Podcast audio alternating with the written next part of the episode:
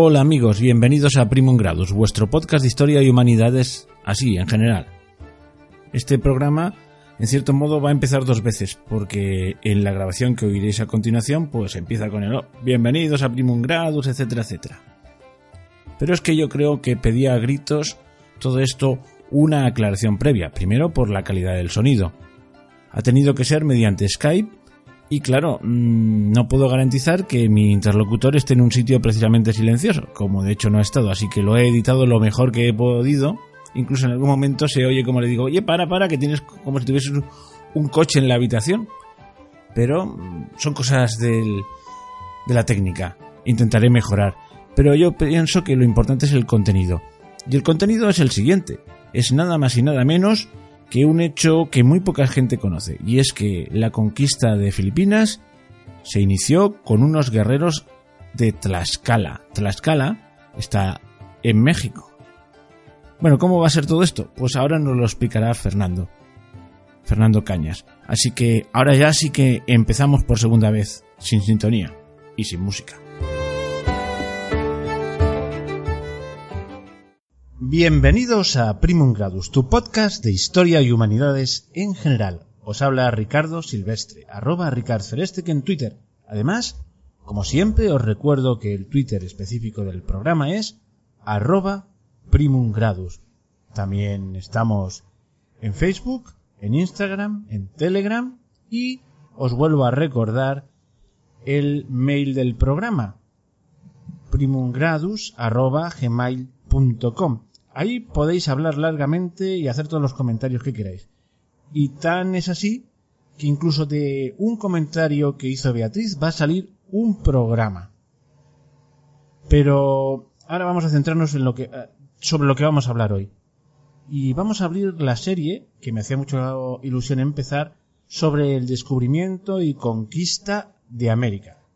Entonces lo lógico sería empezar por los prolegómenos, por el primer viaje de Colón pero como las novelas de intriga, pues empezaremos en medio de la trama. Si queréis, empezaremos la casa por, por el tejado, pero tiene su gracia. Haremos luego flashbacks. Entonces vamos a empezar hablando de la conquista, ni siquiera de América, de la conquista de, de un punto más lejano. Pero no os lo voy a contar yo, os lo va a contar un invitado muy especial, Fernando Cañas. Hola Fernando. Hola Ricardo, ¿qué tal? Pues le estaba comentando a mis oyentes que vamos a empezar a hablar de la conquista de, bueno, no lo había dicho, de la conquista de Filipinas por los españoles. ¿Los españoles? la conquista de Filipinas no la hicimos los españoles. ah, no, no, es verdad, lo hicieron los... ¿Quién? ni siquiera los mexicanos. La conquista de Filipinas la hicieron los tlaxcaltecas. Los tlaxcaltecas, toma ya. Esto que me suena a mí, esto de tlaxcaltecas. Pues, bueno, esto, esto promete, ¿no? Esto promete mucho. Los tlaxcaltecas son un grupo, eran una tribu, ahora es un estado. Tienen un tratamiento muy duro dentro de México. O sea, es un estado que tiene un índice de desarrollo muy alto para México, con una conciencia muy propia. De hecho, la condición que se le puso a Cortés cuando salieron es que tendrían que mantener la autonomía y los privilegios los mantuvo Felipe II.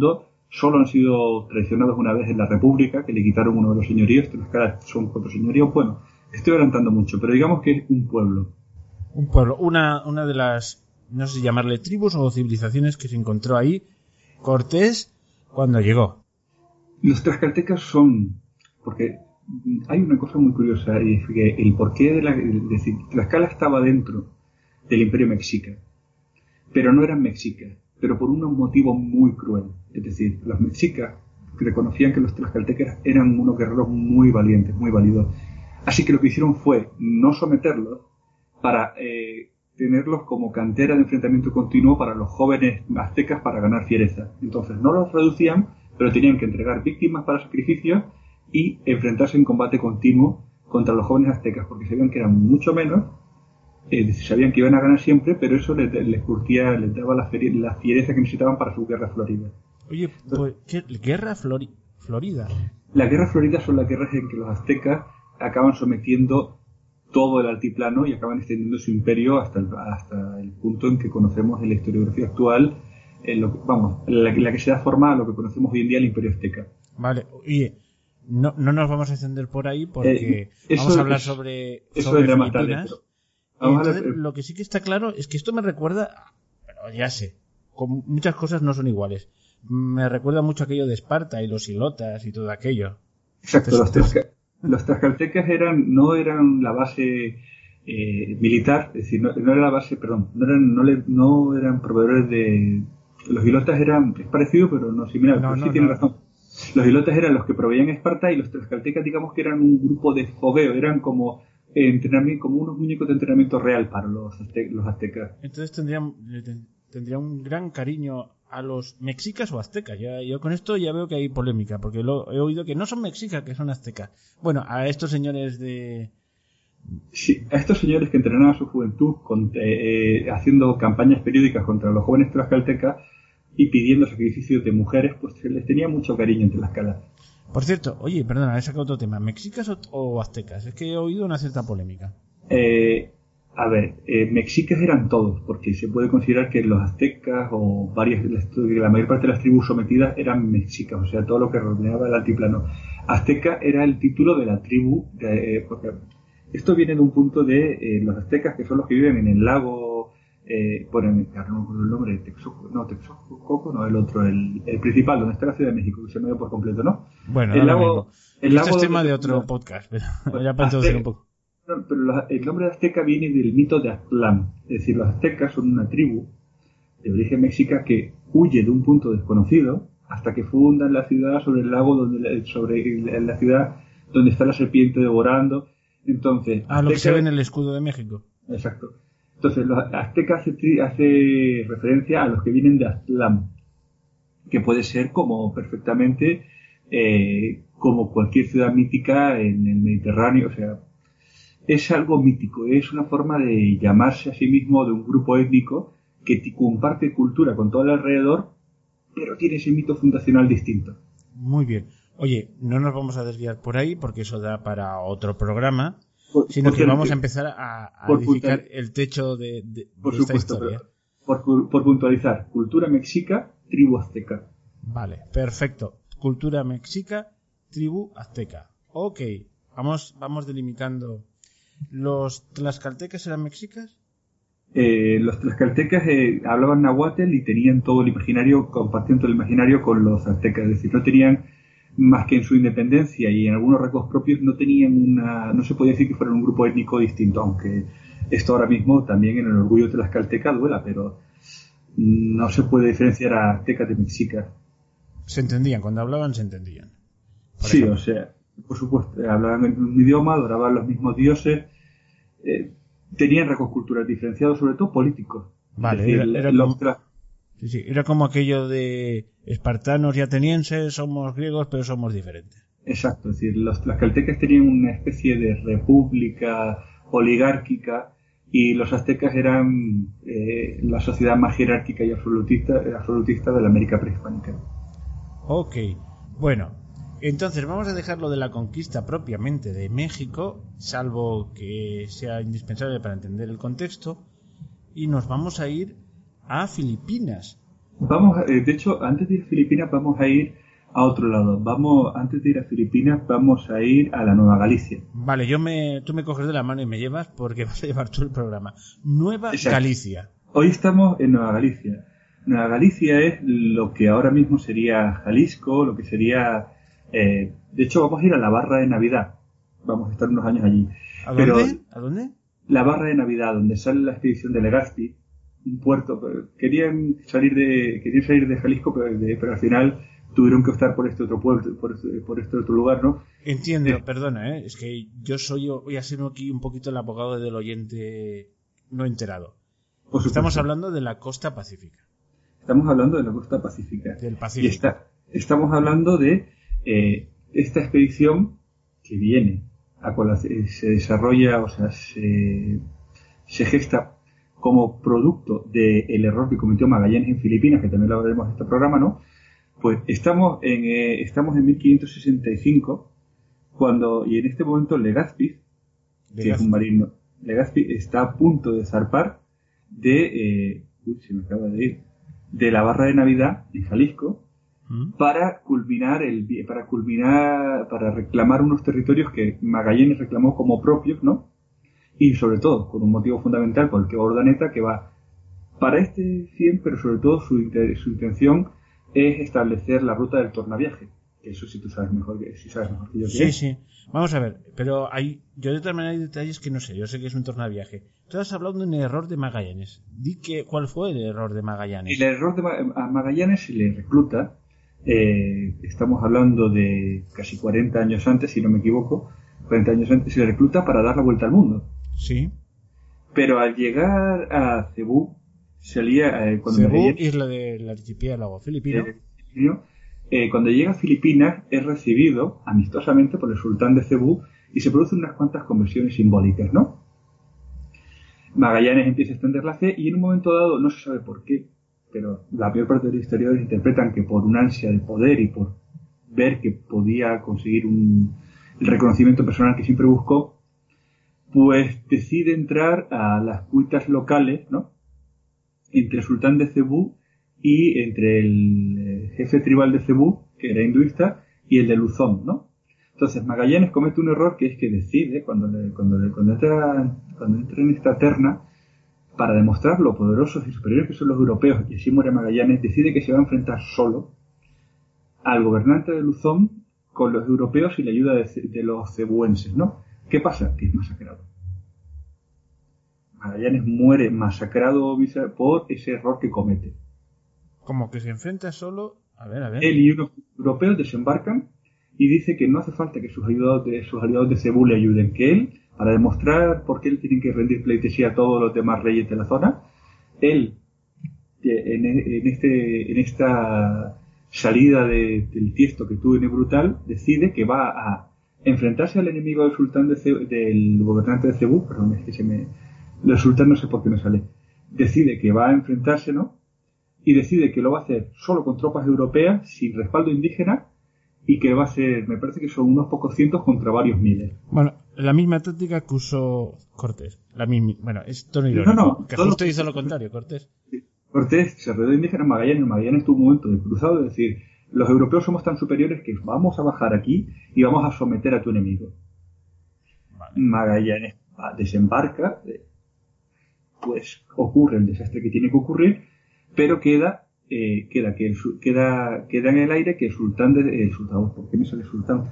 Que el gobernante de Cebú ha jurado lealtad a la corona española con lo cual ya hay un punto para que el, virrey Velasco que conoce toda esta historia hay un punto para mandar a Legazpi y a Urdaneta a reclamar ese territorio de soberanía española y establecer un punto de un punto de repostaje y un punto eh, de avanzada para las rutas comerciales españolas en el Extremo Oriente. ok, a, ver, a ver, te voy a hacer un resumen, a ver si lo he entendido bien. Magallanes llega allí y, en vez de actuar con prudencia y usando las fuerzas locales como hizo Cortés, eh, digo, por mis pistolas voy a conseguir esto, se lo liquidan, pero ha conseguido que el gobernante de la isla de Cebú jure obediencia al rey de España.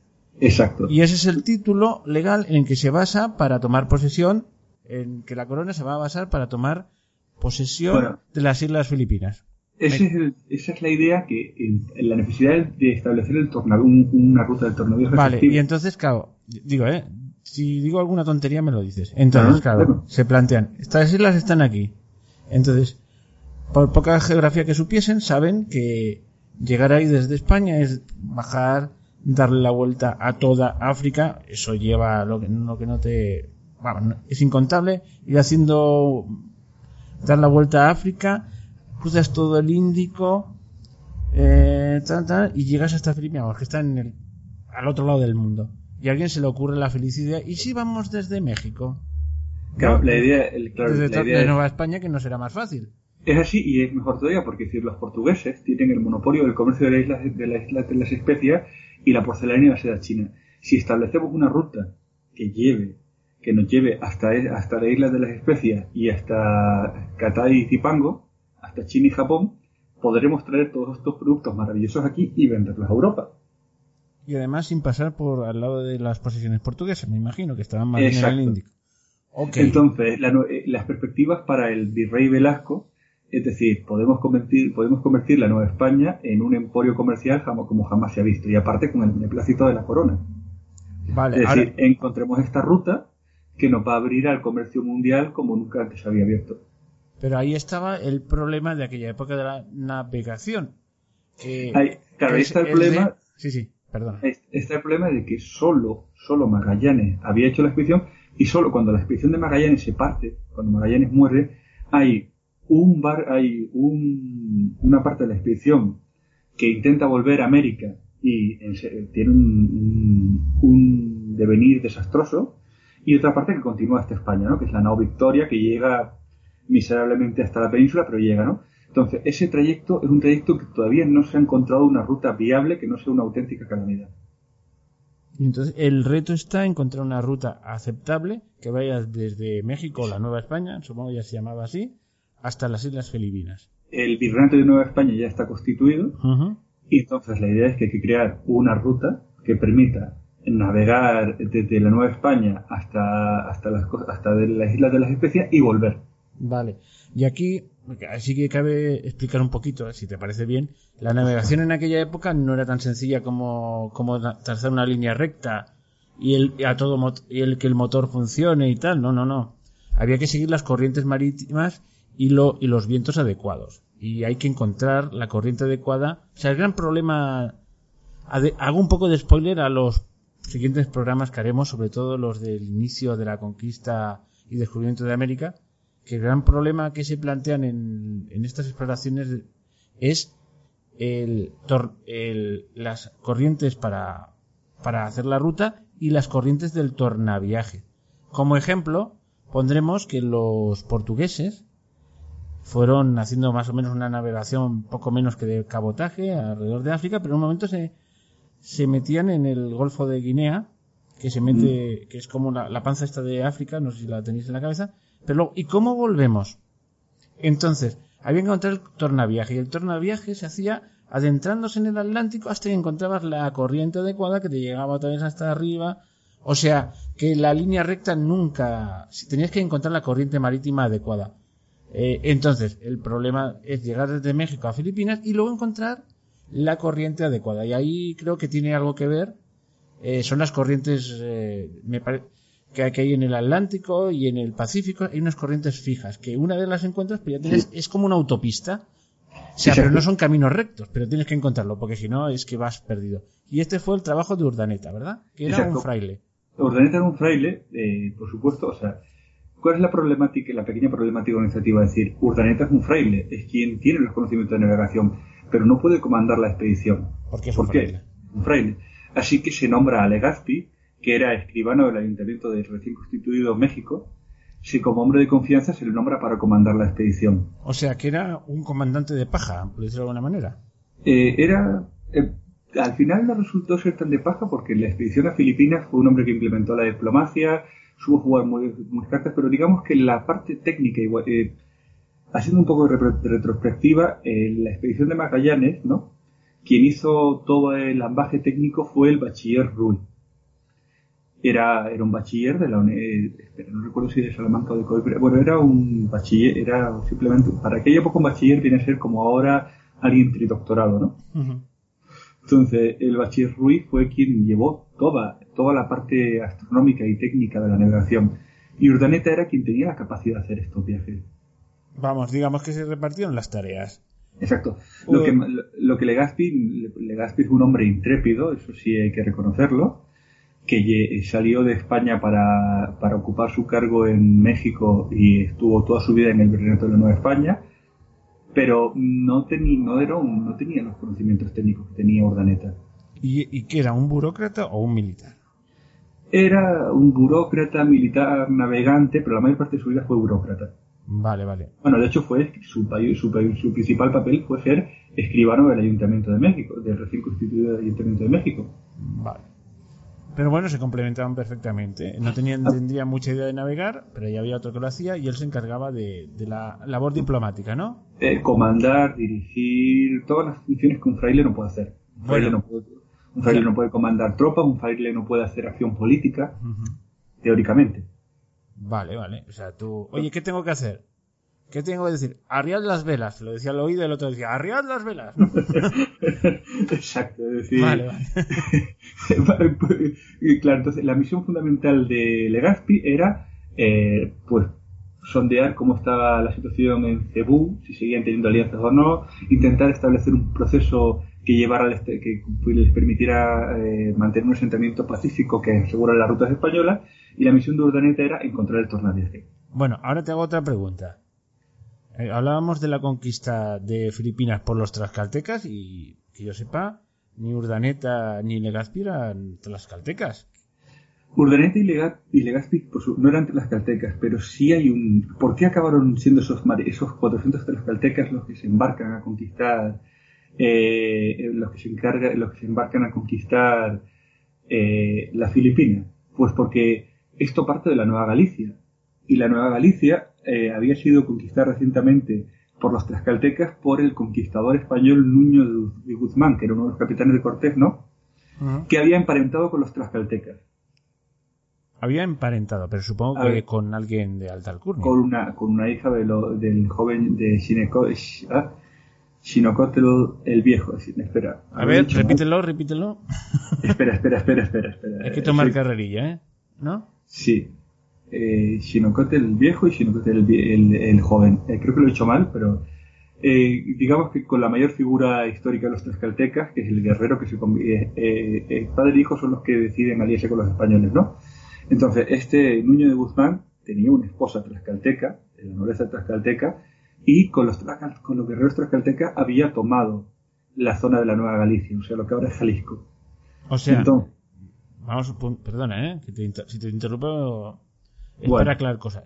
Esposa tlaxcalteca, esposa legítima, no era concubina ni cosas raras. No, no llegó, no llegó a ser esposa legítima. Ah. Los hijos sí son legítimos, pero al final acabó casándose con una española. Ah, caramba. Pero los hijos sí se consideran legítimos. Entonces, sí hay una. Y el, vínculo con los tlaxcaltecas es muy fuerte. De hecho, las crónicas cuentan que sentía más afecto por su esposa tlaxcalteca que por la española. Caramba, vale, vale, ¿no? vale. O sea, que los hijos sí que los legitimó, o lo, reconoció. Los hijos son, los hijos sí tienen rango de nobleza y entonces el vínculo entre, entre Tlaxcala y la Nueva Galicia y Nuño de Guzmán es claro. Entonces, por eso son guerreros, por eso eh, son 400 tlaxcaltecas los que se embarcan para, para, para esta expedición, porque son guerreros que tienen la masa, ya no es que sean, han conquistado Tenochtitlán, han conquistado la Nueva Galicia, los tlaxcaltecas ahora mismo para la corona de España, española y, la, y, la, y la organización de la Nueva España son los soldados más leales que se puedan encontrar. O sea, eran las tropas de élite de la zona. De élite de confianza, sí. O sea, de hecho, los tlaxcaltecas desde el 24 tienen derecho a aportar, eh, a aportar armas de acero y son los únicos indígenas que tienen derecho a, usar caballos. O sea, iban a caballo también. Tienen derecho a, criar y a usar caballos. Eh, todos los todos los tlaxcaltecas y para el uso militar, por supuesto. Tienen, porque los orígenes de esta... Este, es decir, todo esto viene de los privilegios que se les conceden a los tlaxcaltecas cuando pactan con Cortés eh, el acuerdo de adhesión a, España, la adhesión a la corona, ¿no? Se, eh, a cambio de mantener su independencia, pactan ciertas condiciones. Y estas condiciones son las del uso de acero, la de la fundación del Cabildo Indígena de Tlaxcala y la del porte de, porte de armas y uso de caballo. Entonces ellos tienen derecho a usar caballos y a portar armas de acero y de fuego. Y son los únicos hasta el virrey sí tiene derecho, pero son la única población autóctona que tiene derecho a estos privilegios. Caramba, vale. Entonces son a casi a todos los efectos como, como un, iba a decir ciudadano, como un súbdito, yo que sé, de Castilla o de Aragón. Totalmente. O, a lo mejor incluso más, porque a lo mejor un señor, yo que sé, un pechero castellano no tenía derecho a portar armas, no lo sé. Tienen bastante más derechos que un súbdito, por ejemplo, del, del, virrey, del virreino del de, Granada, por ejemplo. Mm. Del área virreinal de Granada. Sí, tienen bastante más, que por ejemplo, tienen muchos más derechos que un súbdito morisco o que un súbdito en general del sur de España. Caramba, vale. Entonces, bueno, ahora cuenta un poquito la expedición y cómo fue esto. Eh, hay que tener en cuenta que estamos en una época en la que las órdenes llegan de la península, ¿no? Le llegan al virrey Velasco, Así que lo que deciden es que tienen que, en la recién fundada Nueva Galicia, tienen que armar una flota. Entonces, si vemos los motivos de la expedición, ¿no? O sea, los motivos son el tornaviaje, dar la vuelta, y entonces podemos situarnos en el año 1559, cinco años de la expedición, donde en esta zona de Jalisco es donde se decide empezar a construir los, eh, los barcos.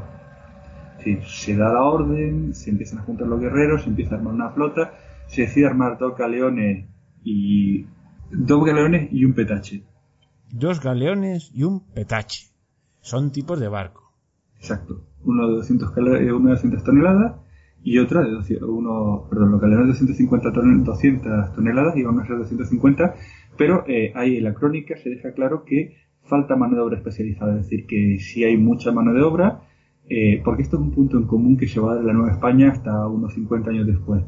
Es decir, sí hay mano de obra, pero la mano, la mano de obra especializada son todos peninsulares. Todavía no se ha formado a, a, los nativos en las técnicas de construcción, en las técnicas, pues tanto de ensamblaje como de construcción naval y tan. O sea que los, barcos se construyeron in situ.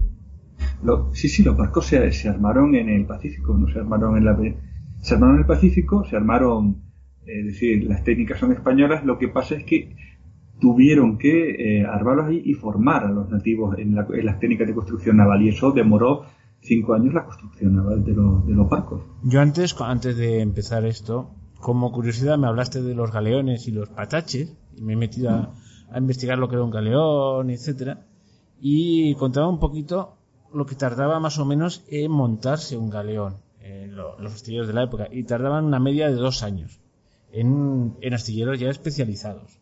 Y a los dos años ya se lo daban a la corona para que le acabase, le daban el casco, ¿eh? Con todo ahí, y ahora le pones tú los artilugios que quieras, los cañones, los adornitos y todo. Claro. Unos dos años costaba la, la, construcción en un sitio de expertos.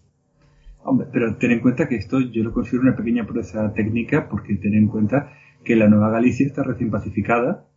La guerra contra los chichimecas es, muy, es la última de la guerra de conquista del virreinato de la Nueva España.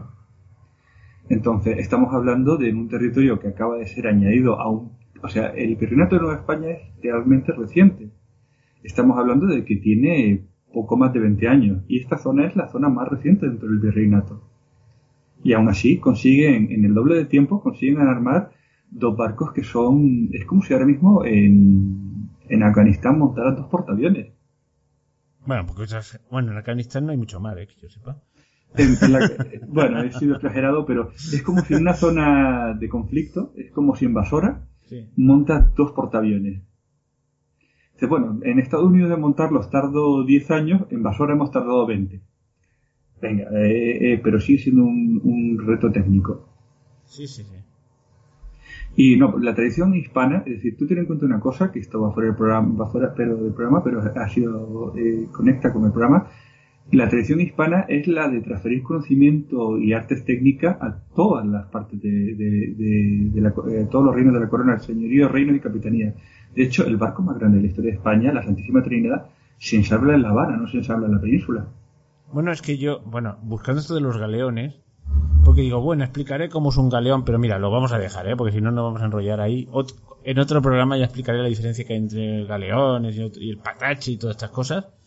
Eh, pues sí que he leído que los astilleros del Caribe, de La Habana, etcétera, etcétera, claro, tenían acceso a maderas eh, tropicales de mucha mejor calidad que las europeas. Incluso caoba usaban en los barcos, ¿eh? O sea que había una superioridad con...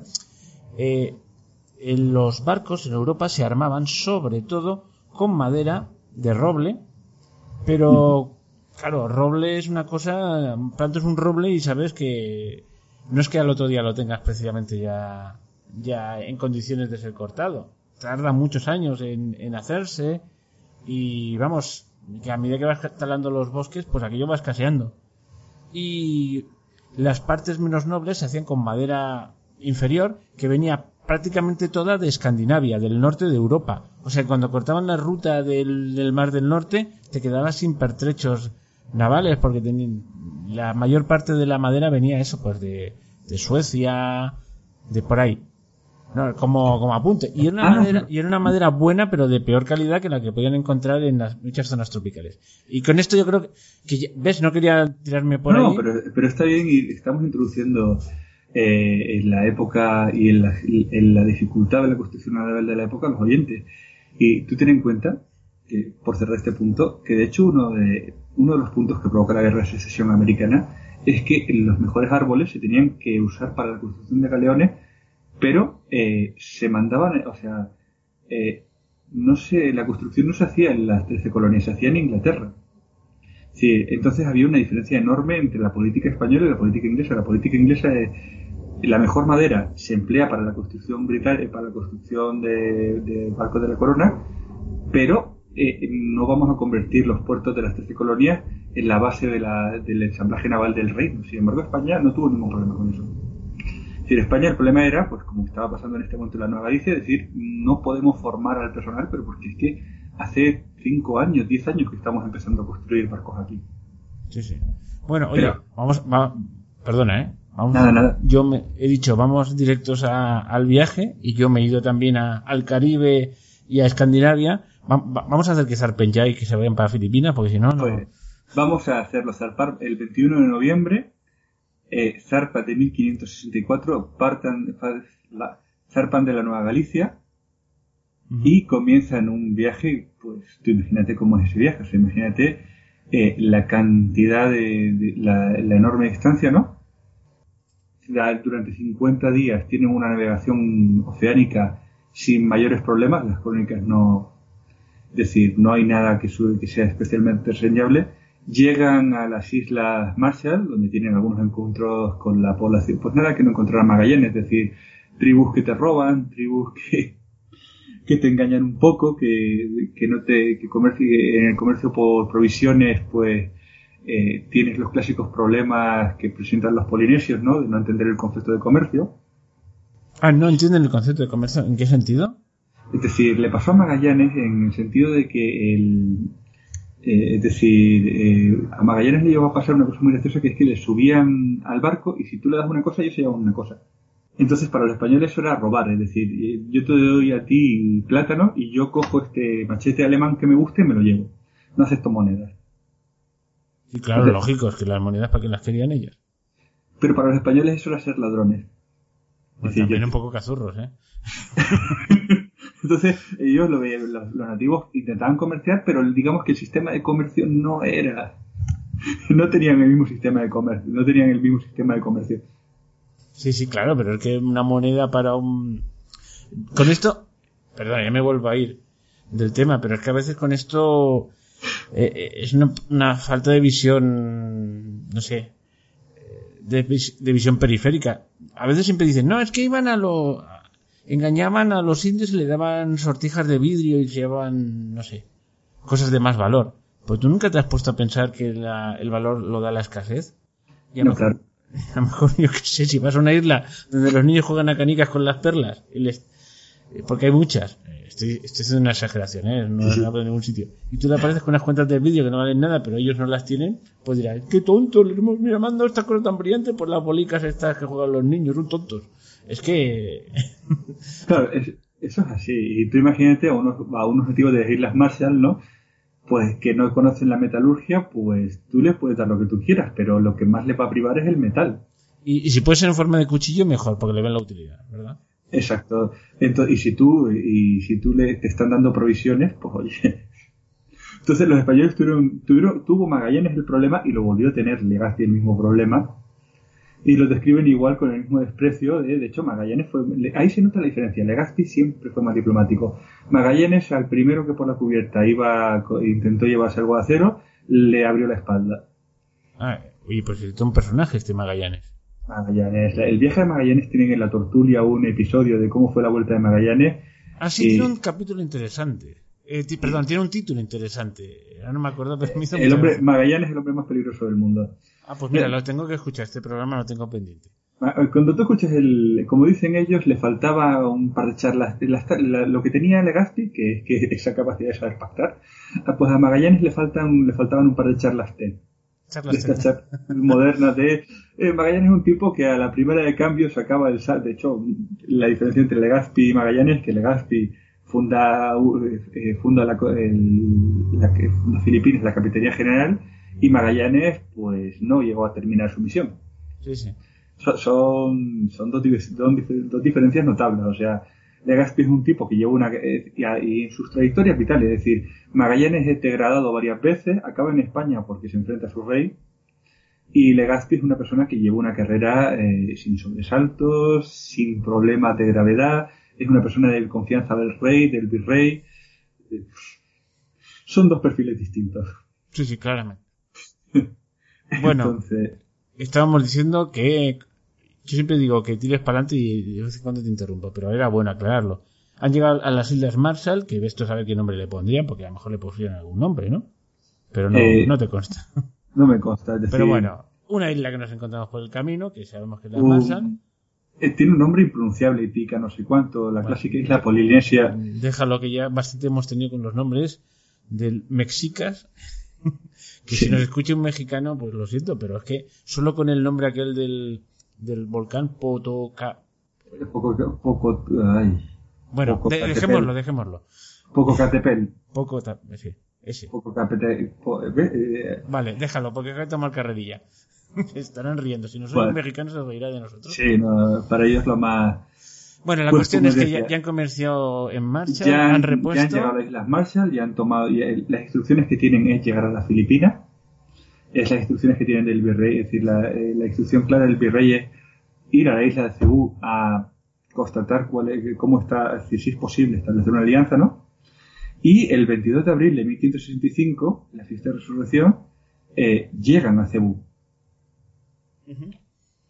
Entonces, eh, Legazpi, en, según pone la crónica, Legazpi envía a Juan Pacheco para que avisen al régulo de Cebú para asentarse, para, para asentar las paces con su pueblo. Entonces, esto ocurre en esta época. Eh, en esta época se produce, al parecer, la, una cosa muy graciosa, aquí la imagen, que es el hallazgo de la santa imagen de, del Santo Niño que es una figura religiosa que se encuentra. Es decir, Legazpi y Urdaneta, eh, que Urdaneta encuentran eh, en Cebú. Se supone que todo este, eh, se supone que esto lo toman los españoles como un milagro. ¿Se encuentra la imagen de un niño Jesús? Sí. Es algo que, porque te digo, encuentra, o sea, el problema, la, según cuenta aquí la crónica, que me estoy liando un poco, ¿no? Aquí está. Una vez encontrada eh, la imagen, eh, Legazpi este, instauró una cofradía en Filipinas con, con agustinos. Y se, eh, se, supone que una vez estos, estos establecimientos en Cebú, ¿no? lo que hacen es prepararse para regresar a, la Nueva España. Si llegan, toman contacto, se produce el milagro, establecen a los agustinos y se preparan para hacer el tornaviaje de, de O sea, dejan ahí unos frailes. Sí, a unos agustinos y un asentamiento. Uy, esto es curioso, esto igual. Perdona, eh. Te vuelvo a interrumpir. Igualito que los ingleses, ¿verdad? Eh, sí. Mismo sistema. Eh, sí, los ingleses lo que habrían hecho sería, habría sido eliminar a toda la población de Cebú y luego, pues oye. Pero en fin. Eh, ah, se dejaron unos frailes y los dejaron ahí. Sí. Con dos Madre mía, tampoco serían muchos. No, establecer una cofradía, es decir, ten en cuenta que en la expedición solo iban 400 personas, con lo cual... Porque podrían ser 10 frailes, no, no lo sabes ahora, ¿no? Bueno, no, no, te, eh, no te quiero poner no es tan, no es tan exacta. En fin, simplemente una vez llegado hasta allí, eh, hacen el segundo viaje, es decir, la nao San Pedro eh, hizo las velas desde Cebú, eh, pasar los paralelos que aquí está explicado y te ponen que, eh, según relata la crónica, y está el mapa muy bonito que si quieres lo ponemos... Lo pondremos eh, en, el, en la comunidad de Evox y para que la gente lo pueda ver. Pues eh, por fin, es decir, una vez hecho esto, ¿no? una vez establecida, establecidos estos puntos que era la misión principal en Cebú, ¿no? emprenden el tornaviaje que culmina el 1 de junio. Se habían vuelto a, Nueva España el 1 de junio. Pero, no, no, no, ah, he oído mal. El 1 de junio salen de Cebú y el 1 de octubre arriban a Acapulco. Acapulco el 1 de octubre. 1 de junio, junio, julio, agosto, septiembre, octubre. Vamos, un, todo, una, todo un crucero de placer. Exacto.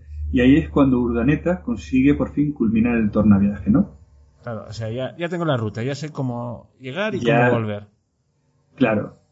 Entonces ya luego aquí ya te explican un poquito los frutos del tornaviaje, cómo eso ha habido el comercio de, cómo pues ha habido todo. O sea, tú piensas que culmina, de aquí nace el galeón de Manila. El galeón de Manila, que era la conexión habitual entre Acapulco y, Manila, ¿no?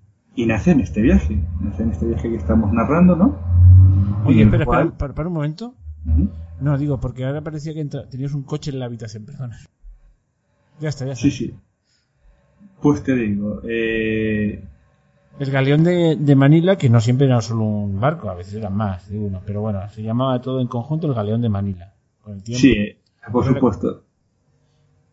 Y como, bueno, voy ¿puedo hacer un poco de spoiler? Claro. Y me voy bastantes años más adelante. Resulta que en el, hombre, al principio el virreinato de la Nueva España pues estaba surgiendo y tal, pero llegó un momento en que fue de todos los territorios de la corona hispánica el más, el más rico y la ciudad más grande e import más grande.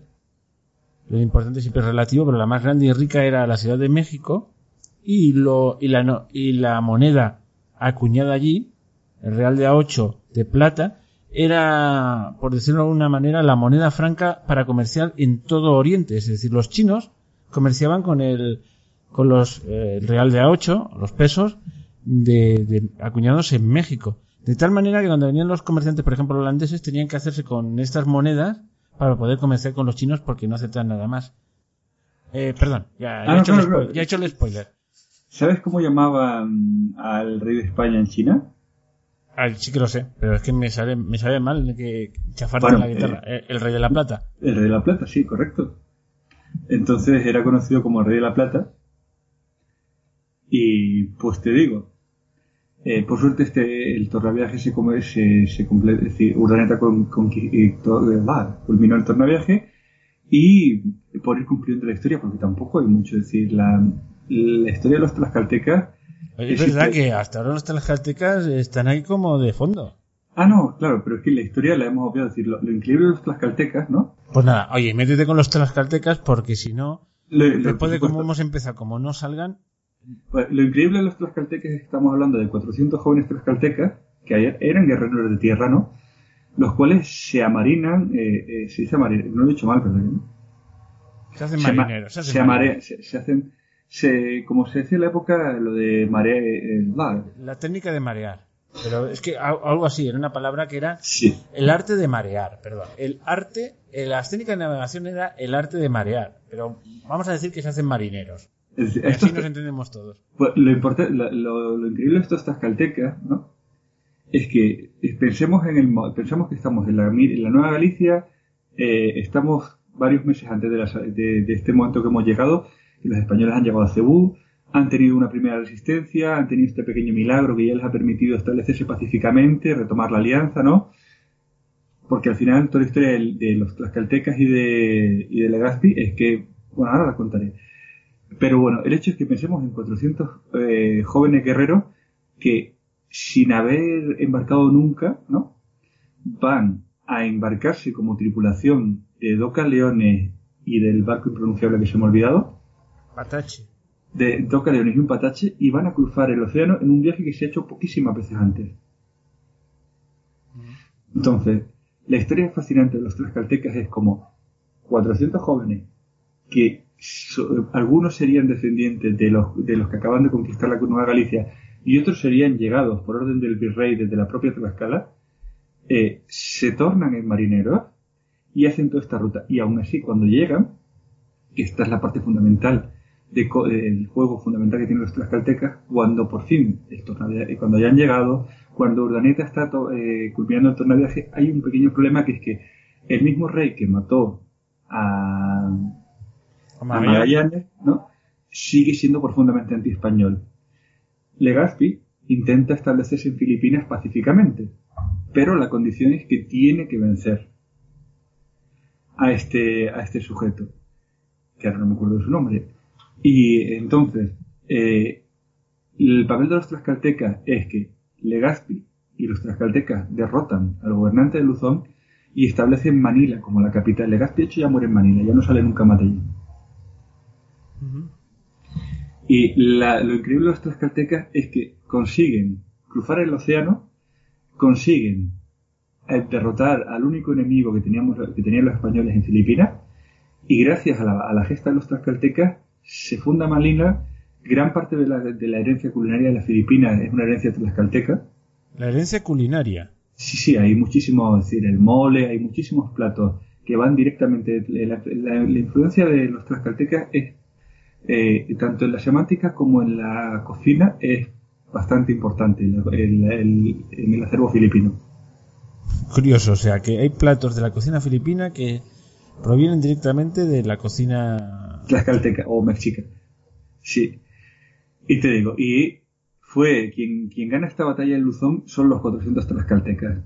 Hay una anécdota de, para que veas cómo era de curioso, hay una anécdota que solo, hay, solo se tomó un prisionero y se le informa a Legazpi que, que los, los luzonenses, que el, rey este Filipi, bueno, tiene un nombre súper complicado, el que le quiere poner ahora Duterte a Filipinas. Ah, sí. Sí, le quiere cambiar el nombre por el original, que es un nombre impronunciable. Y, bueno, vale, sí. Pero bueno. Eh, estamos en la época que estamos. Entonces, los de esta tribu, que eso sí que es imposible de pronunciar, ¿no? Los, de los habitantes del antiguo Luzón, para entendernos, ¿no? Solo hacen un prisionero. Y hacen un prisionero saben que es eh, un tlaxcalteca hispano, porque aún hablan aguatel, pero solo dice una, una palabra, que es Castilla. Que es como se identificaban los guerreros que luchaban a, las órdenes, aunque hablaran aguatel, ¿no? Es como se identificaban los guerreros que estaban a la orden del virrey o de los españoles, que era con el nombre de Castilla. Los Castilla. Entonces, si tú decías Castilla, eh, tanto en el virreinato como en Filipinas, sabían que estabas al servicio de la corona. Entonces decías Castilla. Y eso era un salvoconducto. Y bueno, la historia es que solo, solo, toma uno de prisionero, saben que es, eh, que es español o tlaxcalteca porque dice Castilla y le negocia la liberación. Es una historia de estas conmovedoras, y pues, de estas que quedan en las crónicas que tampoco tiene, ya ves tú, de todos los que mueren en la batalla y de todos los que se sientan, vuelven, establecen alianzas, de todo eso no se cuenta nada es así de triste, simplemente se cuenta que fueron, se establecieron, se sabe que por la huella culinaria y gramatical que han dejado son importantísimos, pero no queda registro. El único registro es que se embarcaron, cruzaron y fueron con Legazpi. Y que ganaron. Y que ganaron. Por supuesto, es decir, y que si las Filipinas son si las Filipinas fueron novohispanas y luego españolas durante 350 años, es porque 400 tlaxcaltecas se, se, hicieron a la mar, tomaron las armas, cruzaron el océano y lucharon por una corona que les acabó, pues, por una corona con la que acaban de integrarse hacía ni 30 años.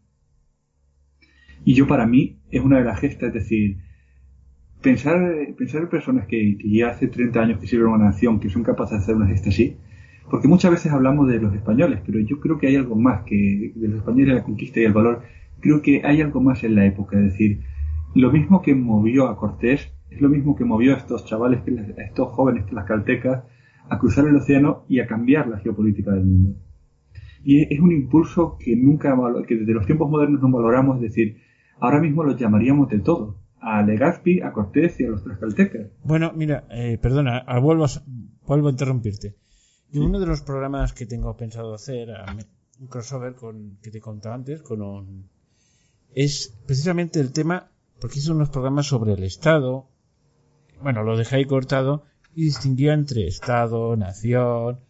Es que la idea de Estado, nación, nacionalismo y tal, en aquella época eh, no estaba tan presente y desde luego nunca ha sido universal. O sea, sí que había un sentimiento propio de pertenencia, pero también había, no se mezclaban las cosas, había como dos niveles. Esto es muy complicado de explicarlo aquí. Es decir, yo podía ser perfectamente, no sé, súbdito del rey que fuese, y el rey no hablar ni el idioma de mi nación, pero ser mi señor natural y estar a su servicio y así sirvo a estar dentro de un imperio, pero un imperio concebido no como el imperio, bueno, ahí empezamos a hacer teoría política, un imperio que es una agregación de gente para explotarla, sino de que las, las naciones teniendo su propio gobierno están integradas en una entidad mayor, o sea, que es que el concepto este, como juzguemos las cosas con la mentalidad de hoy en día, no entenderemos nada. Es decir, un señor nacido en Nápoles se podía sentir muy vinculado al rey de España, porque era su señor natural y él gobernaba en Nápoles de acuerdo con las leyes de Nápoles, por, poner un ejemplo. Entonces está contento, yo soy napolitano. ¿Y cuál es tu rey?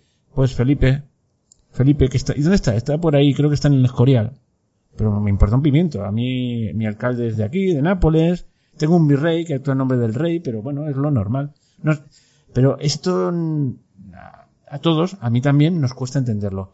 Pero es la mentalidad de la época. Entonces, yo sigo siendo tlaxcalteca, pero ahora sirvo a otro señor. perdona, ¿eh? No, por supuesto. Pero es difícil entenderlo, es que hemos de cambiar la mentalidad. Como empezamos a poner categorías actuales en la época, pues son unos malditos traidores vendidos, tal, que han Por supuesto, y hay otra cosa, está lo que tú dices, y hay otro punto de que pensamos que ahora mismo toda visión militar o imperialista está muy mal vista, es decir, eh, si ahora mismo, si, ahora mismo mm, un grupo de guineanos se convirtieran en estadounidenses y tomaran, yo qué sé, eh, el lugar más lejano de media Australia, sería visto como una barbaridad. Pero estamos en una época donde eh, el arrojo es importante, la valentía es importante, y donde personas que tienen valor hacen gestas que hasta esa época no se habían hecho. Y son gestas de su época, ¿no? De ahora. Es decir, ahora estamos en una época donde si 400 tipos se cogen y se plantan eh, en nombre de, aunque fuera de la democracia, y toman un país, no está bien visto.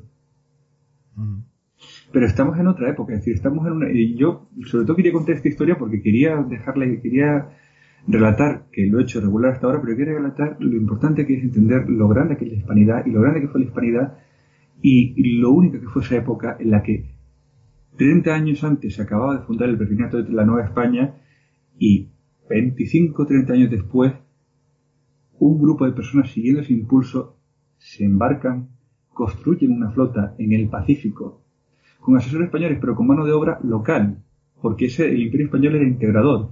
Se integran en la, se integran en, la forma española regular de milicia, se integran en la, la infantería marina.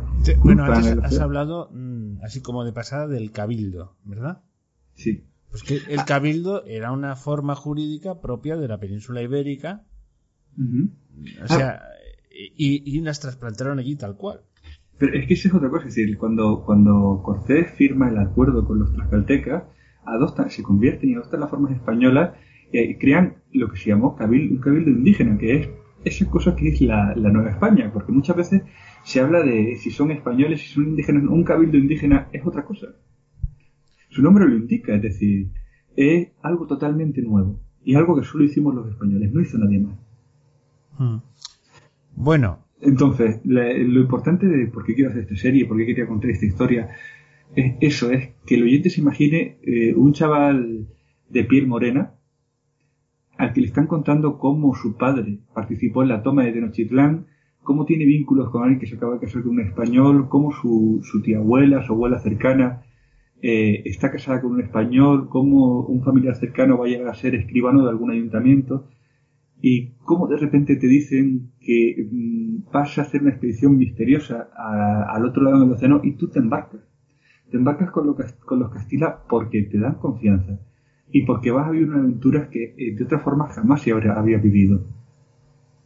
Y tomas la expedición y sirves a Legazpi, sirves a Velasco, cruzas el mar y ah, como una persona que hace dos generaciones estaba viviendo en el altiplano sometido por, los aztecas para ser eh, pues poco menos que un muñeco de entrenamiento, con las armas adecuadas y en otro tipo de circunstancias, acaba fundando lo que es la única colonia eh, europea regular y el único eh, la única colonia europea regular y el único país cristiano del este del sudeste asiático que son Filipinas sí, sí.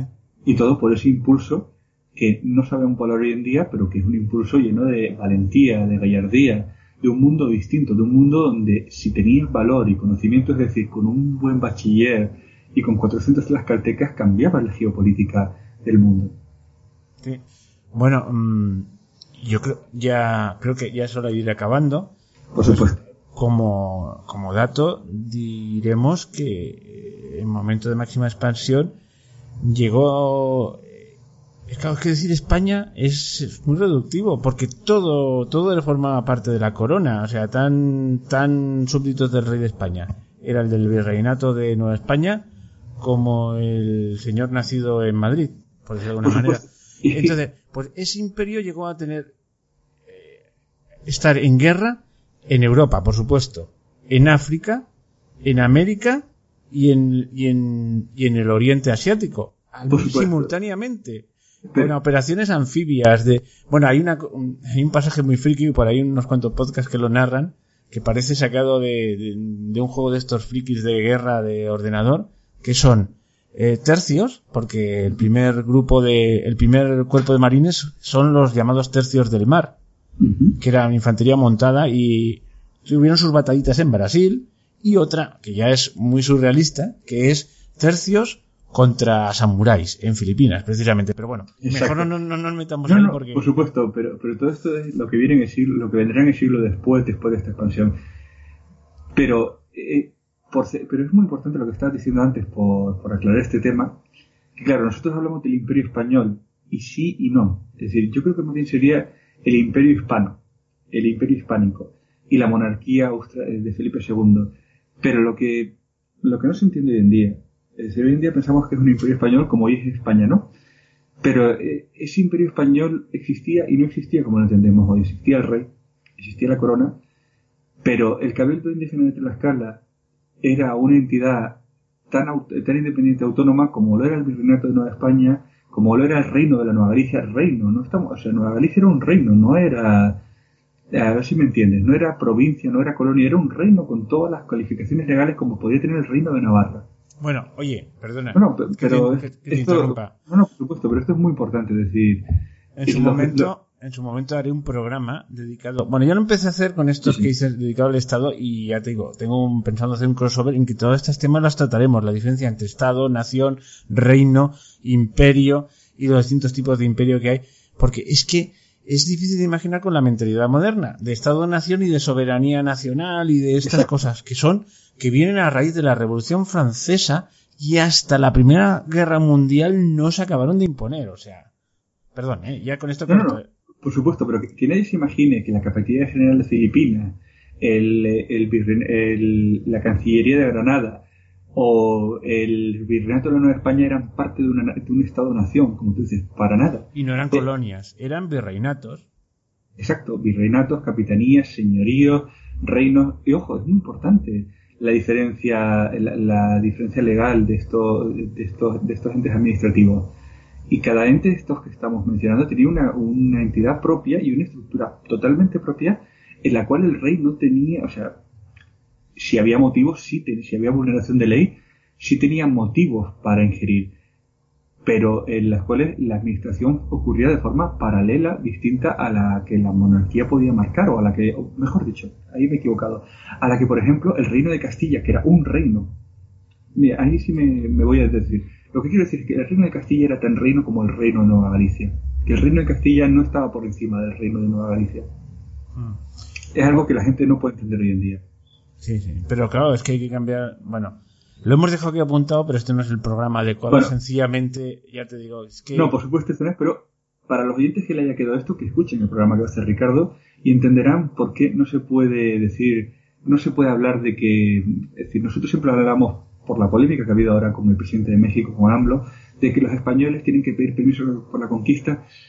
Si, si, hubiera sido un Estado-nación el que hizo la conquista de América, nosotros tendríamos que pedir perdón y los mexicanos tendrían que pedir perdón a los filipinos, pero no fue un Estado-nación el que hizo la conquista. Es decir, sí, la conquista parte del reino de Castilla, pero el reino de Castilla tiene un rey que está por encima del reino de Castilla, una monarquía hispánica. Y una vez que se fundan las nuevas entidades, las nuevas entidades están en pie de igualdad. Y eso es una cosa, en serio, cuando hagas el programa quedará mucho más claro y los oyentes tendrán esa visión de por qué estamos mirando mal la época virreinal y la época de las conquistas. Bueno, de, hecha esta aclaración, mm, ¿tienes algo más que añadir? ¿O podemos Eh, acabar ya? Podemos concluir, podemos simplemente hacer resumen y decirle a los oye- eh, eh, podemos acabar concluyendo, simplemente hacer esa, esa remarcación, ese decirle a la gente que dejaremos las fuentes para que las vean, ¿no? Decir, Tú me las Flores. mandas y las pondré eso, como siempre hago en, en la comunidad de Ivo, que hay posibilidad, y también en el blog, que a veces lo tengo un poquito abandonado, ya lo colgaré ahí también, ¿vale? Pues pondremos todas estas fuentes porque eh, yo me he centrado más en la narrativa que en los datos, porque también Es que si no es un tostón, de verdad. Eh, Y, y para un podcast tienes que, o los tienes todos a mano, es decir, porque ya contar simplemente esa, esa historia de Urdaneta, el virrey y tal, contarlo por encima, eh, pero al que le haya interesado y al que le guste, que, que se mire y sobre todo que se meta en esa mente de esa época donde eh, pasan gestas que ahora mismo son imposibles, pero que en serio, para la historia de la humanidad son fundamentales. Y bueno, yo espero que la gente disfrute de esta historia de cómo un escribano, un fraile y 400 guerreros tlaxcaltecas acabaron en la otra punta del mundo estableciendo el tornaviaje y fundando Manila. Y dejando unos monjes, hay unos frailes ahí para... Y creando una misión que esto sí o sí, pero tiene, eso también tiene su importancia por tener en cuenta eh, que eh, Magallanes había convertido a- al, rey de Cebú, pero lo había convertido... Eh, ¿Cómo decir? Es que es muy importante lo que... Eso sí que se me ha quedado pendiente de contar. El problema es que Magallanes tenía instrucciones explícitas de no hacer nada, de no establecer alianzas, de no conquistar, de no hacer nada. Pero hubo un momento en que se vio, dicen, que se vio teniendo su propio reino. Y ahí fue cuando murió. Entonces, estos frailes y este niño Jesús y toda esta imaginería, eh, que se parece mucho a la Virgen de Guadalupe, que también se parece mucho a lo que pasó en la Virgen, en la península con la Virgen del Pilar, ¿no? Es la misma historia contada cien veces, tiene sentido para eh, ese comienzo del cambio cultural. Sí, porque hasta ese momento, eh, aunque la, la recepción fue amistosa, fue eh, porque ahí hay varias. eh, yo he visto ya dos fuentes mientras preparaba esto. Están los que te dicen que fue absolutamente hostil y está quien te dice que en Cebú fueron recibidos y todo fue fantástico. No tengo la capacidad. Por lo que he leído, tengo la capacidad de suponer de que hubo reticencia, pero por lo que veo, estos monjes hicieron su trabajo muy bien a largo plazo. Claro. Bueno, oye, pues ya se- será momento de despedirse. Y, Pues- y cuando quieras hacer alguna aclaración más, pues, o hacer otro programa, pues me avisas y hacemos otro programa claro. con mucho gusto. Y bueno, yo tengo trabajo pendiente porque hemos empezado la, la serie esta de la descubrimiento y conquista de América. Lo hemos empezado por Filipinas, partiendo de la Nueva España y yo creo que, bueno, hay, hay algo así como de un tal Colón que hizo algo antes y tal. y que no- y bueno, y, y bueno, yo contaré eso. Ahora ya me veo en el compromiso de decir lo que pasó antes, ¿no? Bueno, no, por supuesto. La- el gracia- flashback de la historia. La gracia de este programa de que hemos dejado a, a los españoles, a, al oyente, lo hemos dejado en las costas de Cebú, en las costas de Luzón, disfrutando de ese sol tropical que da allí después de un viaje imposible, ¿no? Es que ahora esto abre todo el camino a contar eh, esa otra esa otra odisea de cómo un genovés acaba llegando y acaba bien, acaba fundando el fuerte de Navidad y cómo y de cómo unos guerreros desconocidos para todos los que nos escuchan, como los tlaxcaltecas, acaban tomando la gran Tenochtitlán. Y esa es la historia que viene ahora después de este podcast. de este podcast. Bueno, pues ya está. Yo creo que ya nos podemos despedir.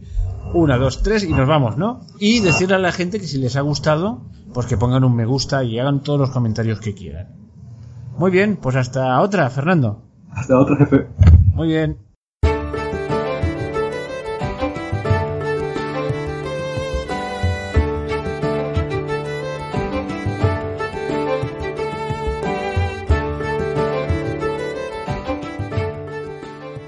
¿Eres un seguidor, seguidora, apasionado, apasionada de Primum Gradus y quieres agradecer tantas horas de entretenimiento?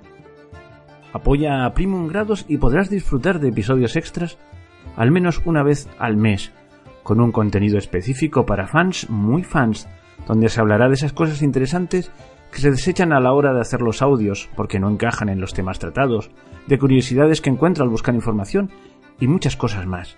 Y sobre todo, ayudarás a que Primum Gradus no solo continúe, sino que pueda mejorar. Instala gratis la app de iVox, busca Primum Gradus y pulsa en apoyar, desde donde podrás elegir la cantidad de tu aportación. Si te apetece y puedes, te lo agradecemos eternamente. Pero si no, solo debes esperar al siguiente episodio regular del podcast, que seguirá ofreciéndose como hasta ahora. Anímate y colabora a que este podcast siga realizándose con la misma pasión e ilusión de siempre. Y ahora disfrutando de contenidos extras.